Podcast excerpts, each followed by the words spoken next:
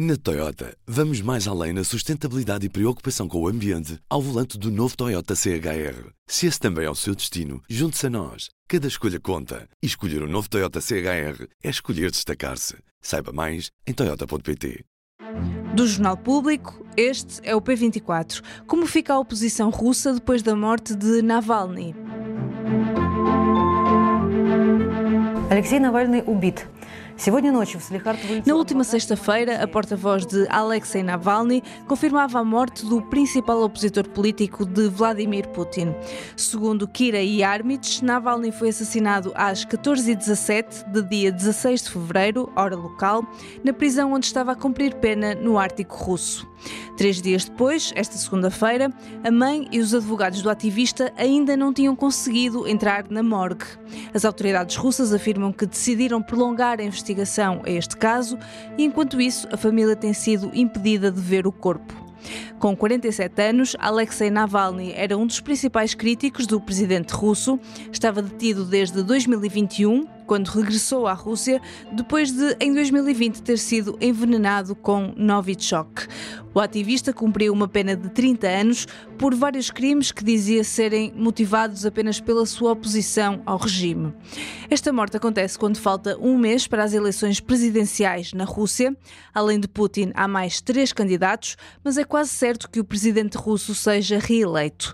A candidatura de Boris Nadezhdin, o único candidato que se opõe à guerra da Ucrânia, foi rejeitada pela Comissão Eleitoral Central, uma decisão validada pelo Supremo Tribunal da Rússia. Como fica então a política interna russa depois da morte de Alexei Navalny? Depois de mais uma morte suspeita, conseguirão os russos organizar uma oposição por via democrática? Neste P24 ouvimos Sandra Fernandes, especialista em relações internacionais e professora da Universidade do Minho. Eu sou Inês Rocha e este é o P24. Professora Sandra Fernandes, bem-vinda ao P24.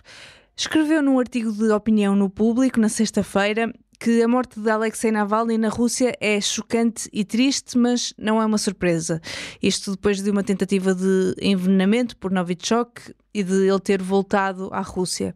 Mas tendo em conta a situação atual da Rússia e o êxodo que aconteceu depois de rebentar a guerra, parece-lhe que há hipótese de ressurgir uma oposição russa?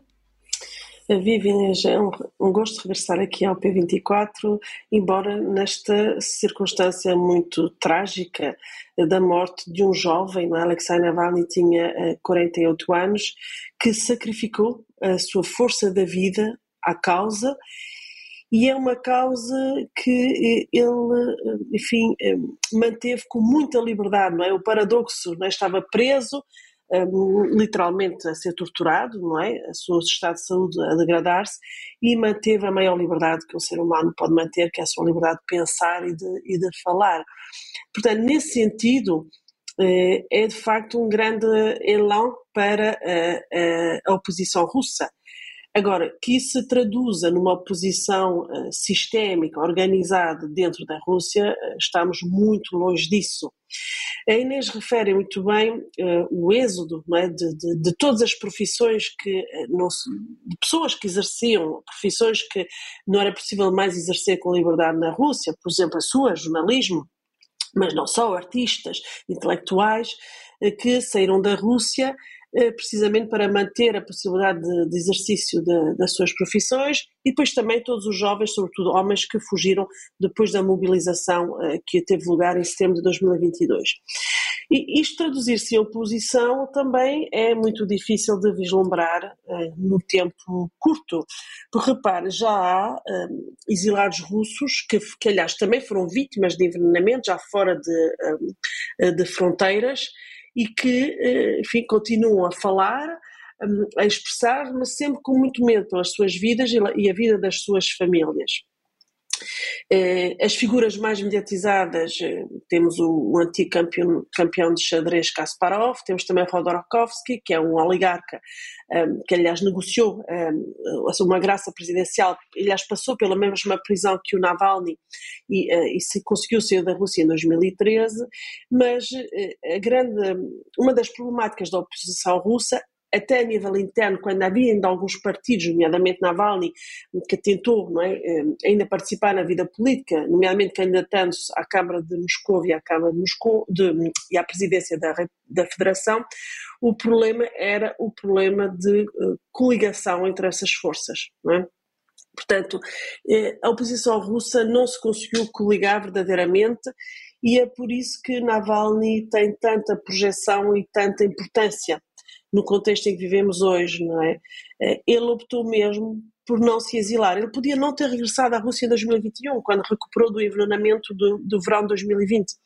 E ele opta por regressar sabendo perfeitamente qual era o seu destino, é? que era a morte. Ele tinha perfeita clareza sobre isso. Ele fez isso de forma consciente e daí eh, o alcance que tem. Eh, se isso ajudar a mobilizar o apoio aos exilados russos por parte das democracias ocidentais, e não só ocidentais, mas ocidentais no sentido dos valores, isso será, um, será excelente. Mas vamos ver se, se de facto esse apoio vai acontecer. Uhum.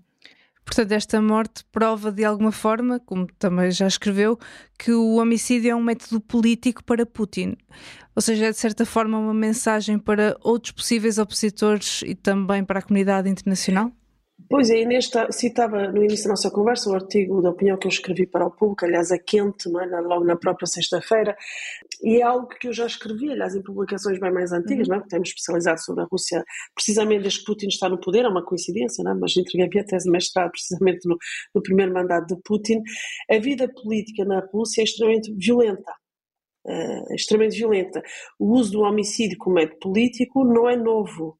Uh, o, que, o que talvez causa maior alarmismo não é, neste contexto atual, para já porque há um amontoado de situações um, e porque uh, no momento em que uh, vários países, inclusive as autoridades bálticas, emitem relatórios e tivemos agora mesmo a sequência da Conferência de Segurança de Munique, neste último fim de semana, em que claramente temos este ambiente de maior alarmismo sobre a preparação para uma guerra direta com a Rússia, para além da questão eh, da Ucrânia, ou seja, a ideia que a Rússia estaria disposta a entrar num confronto direto com os próprios países da NATO.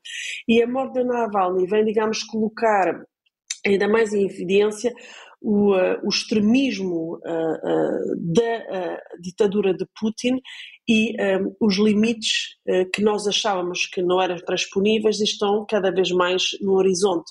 Portanto, eu penso que a morte de Navalny também encaixa neste momento de maior alarmismo sobre qual é o futuro do continente europeu quando olhamos para a relação com a Rússia. A Rússia vai a eleições em março, em que a reeleição de Putin é praticamente certa. O único candidato que poderia ser considerado oposição e que é contra a guerra da Ucrânia foi barrado, Boris Nadezhdin. Há alguma possibilidade de esta morte de Navalny contribuir para um reacender da oposição na Rússia ou a via democrática já não é possível no momento? Eu, eu julgo que o luto pela democracia russa, visto de fora, já foi feito há muito tempo. Eh, Putin uh, não é apenas um homem, é um sistema que ele foi construindo de forma muito sistemática desde o ano 2000, desde que uh, ganhou a primeira eleição presidencial. Ele foi, antes, antes assumiu o poder de forma interina, quando Yeltsin saiu do poder no verão de 99, portanto ele está na prática no poder desde o verão de 99, de 1999, e um, ele foi construindo não é, um sistema com sucessivas reformas à Constituição. Um, aliás, uma das mais recentes, talvez menos falada, foi em 2020, foi quando fica na Constituição uh, o dever de proteção da história da pátria russa, não é? Portanto, eh, esta paranoia com a verdade histórica, não é? Que seja russa e, um, e, portanto, que justifica também todas as opções autoritárias de Putin. Portanto, ele foi, foi fazendo uma série de uh, reformas à lei eleitoral, um, nós, uma das mais conhecidas há à consideração de organizações não governamentais como agentes infiltrados do estrangeiro, que lhe permitiu fechar uma série de ONGs, inclusive é do próprio Navalny, na Fundação Anticorrupção, que ele cria em 2011, quando vem para a vida pública na Rússia, eh, e, portanto, eh, esta sequência de, de Putin no poder é uma confirmação uh, de todo um sistema que ele já constrói há 24 anos. Uh, e desde que a guerra na Ucrânia começou em fevereiro de 2022, o sistema repressivo com, contra qualquer voz é? do mais simples que possa haver, colocar flores no memorial uh, a Nemtsov, por exemplo, que foi assassinado em pleno centro de Moscou em 2015 e agora Navalny, nem isso é possível, não é? Nós sabemos que hoje, desde que a, a comunicação da morte de Navalny foi feita na sexta-feira, existem polícias à paisana que, mal as pessoas colocam as flores na, nas ruas de Moscou, são logo retiradas, não é? Portanto, uh, estamos nesse ponto na Rússia de de um regime verdadeiramente centralizado, autoritário, que conta com as forças de segurança para se manter no poder. E que não há vislumbre de poder ser eh, derrubado, então? Só por um golpe de Estado interno, certamente não pela sociedade civil organizada, porque não existe. Certo. Professora Sandra Fernandes, muito obrigada. Muito obrigada, Inês.